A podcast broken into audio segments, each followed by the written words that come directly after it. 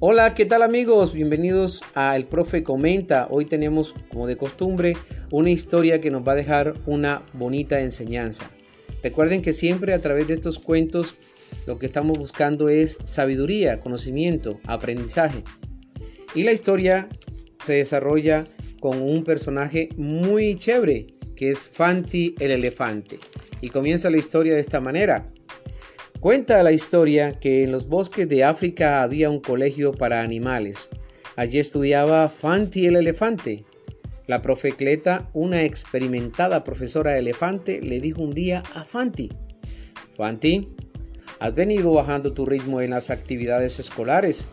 Veo que mantienes un desorden en tu mochila. Te distraes con facilidad y no prestas atención. Además, te cuesta mucho trabajar en equipo, Fanti.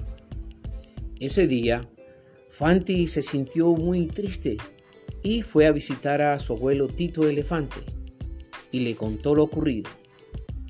Mira, Fanti, dijo su abuelo en tono enérgico.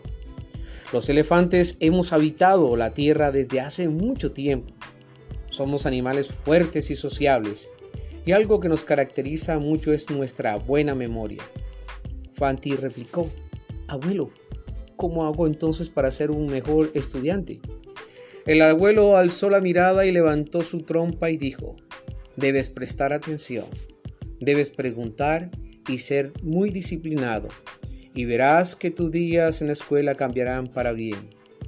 Bueno amigos, este cuento nos deja una bonita enseñanza y también hay que tener presente todo lo que se manejó aquí, la atención. La atención es primordial en las clases.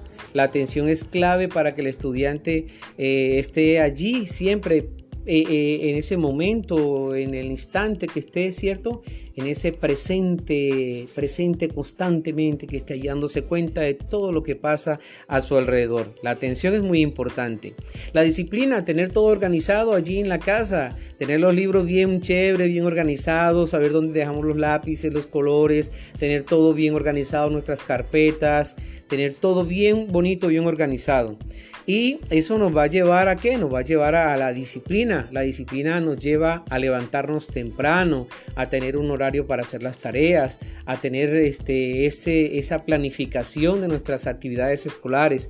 La disciplina, pues mm, dicen por allí que la disciplina eh, vence o con el tiempo logra tanta importancia que es capaz de vencer eh, al conocimiento, ¿sí? Una persona que tiene esa, esa disciplina, pues llega muy lejos.